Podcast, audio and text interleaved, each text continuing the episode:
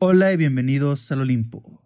Tenemos algún tiempo ya de ausentes, pero esperemos volver con más fuerza porque vamos aumentando en cifras de reproducción como en algunos suscriptores, así que no se olviden de darle seguir a las páginas. Y tenemos una nueva página en, Facebook que va a ser de stream y también la de Twitch. Les cambiamos el nombre y ahora es Olympus Gaming, Olympus-Gaming- Ok, así que nos pueden buscar así para estar al pendiente y ver los streams que hagamos o videos acerca de videojuegos como podcast acerca de videojuegos. Después de este pequeño anuncio vamos a iniciar este episodio del podcast que va a ser sobre el lugar que dio origen, bueno, va a ser sobre algo que inspiró el lugar que dio origen al mito sobre nosotros los dioses olímpicos. Porque ya como ya saben ustedes en esta hace una semana, un poco más, comenzaron los Juegos Olímpicos de Japón. Y sí, este, se tuvo que atrasar un año, entonces de ser los Juegos Olímpicos 2020 es el, los Juegos Olímpicos 2021, aunque siguen marcando el 2020 en muchas cosas, para decirlo así, porque hay que fingir que, que este 2021 no existe y aún seguimos atrapados en el 2020, ya saben, por la pandemia, aunque seguimos en pandemia y se está repuntando todo. Bueno, dejemos eso de lado.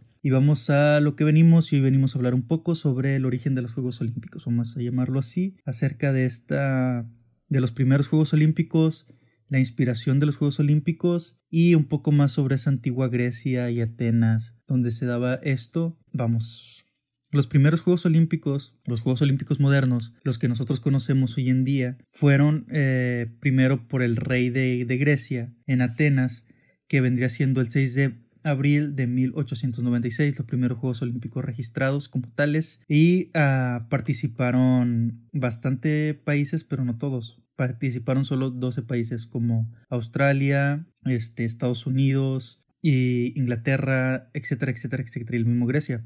Entonces, los primeros deportes fueron nueve, si no me equivoco, que fue atletismo, ciclismo, natación, gimnasia, tenis, lucha, eh, alterofilia, esgrima y tiro con arco que son como los principales deportes que ahora se ven en estos Juegos Olímpicos. Para serles honestos, yo he estado viendo algunos de los de los estos Juegos Olímpicos, pero sobre todo el fútbol, el voleibol, el tenis, a veces la, la, natación, el no sincronizado y esas competencias y no tanto el tiro con arco que son de los primeros Juegos Olímpicos. ¿Y qué se refieren los Juegos Olímpicos? ¿Para qué son los Juegos Olímpicos? Verán, esto data un poco de lo que les digo que de inspiración de la antigua Grecia, que eran torneos que se hacían cada tantos años, como ustedes saben, antes la medición del tiempo, como de los años, era muy diferente a la de ahora, porque antes los años eran más largos en la antigua Grecia, como se tiene el registro, como en aquellos, en aquellos lugares los años eran más largos.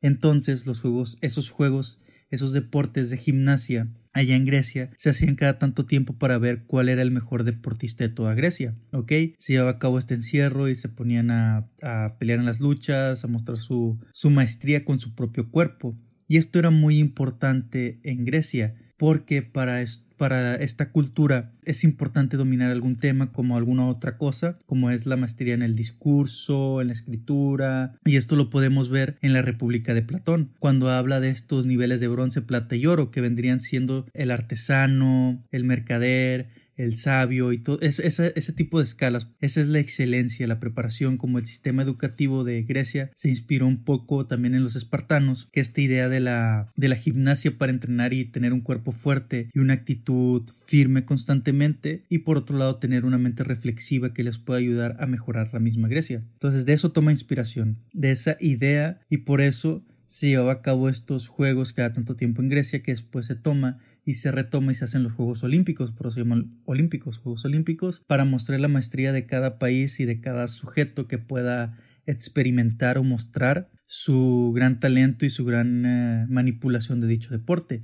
Hasta hace poco se han ido agregando más deportes, como es el fútbol también. Por ejemplo, y este, este, este nuevo Juegos Olímpicos agregó el skateboarding también como, como juego olímpico, que ya se llevó a cabo su primera competencia y su primera premiación, que Japón se quedó con el oro en la masculina. Entonces, a mí me parece muy bueno estas inclusiones de nuevos deportes para así, porque a ellos les conviene y hacer más derrama de dinero y captar más audiencia, porque donde más ganan dinero es en la publicidad. El costo del, del símbolo de los Juegos Olímpicos es bastante, bastante alto. Muy bien, no nos debíamos tanto del tema exactamente, sino que pues el origen de estos Juegos Olímpicos se da realmente en Grecia, como todos ustedes ya imaginarán la antorcha olímpica que da inicio e inaugura los Juegos Olímpicos que duran durante un mes, me parece. Ah, y un detalle aquí, este es un dato curioso. ¿Sabían que ustedes que el origen de la palabra gimnasio en griego, el verdadero origen, o sea, la etimología de la palabra se refiere a desnudo? Porque antes en Grecia la gimnasia y las luchas se hacían al desnudo entre los hombres y solo podían participar hombres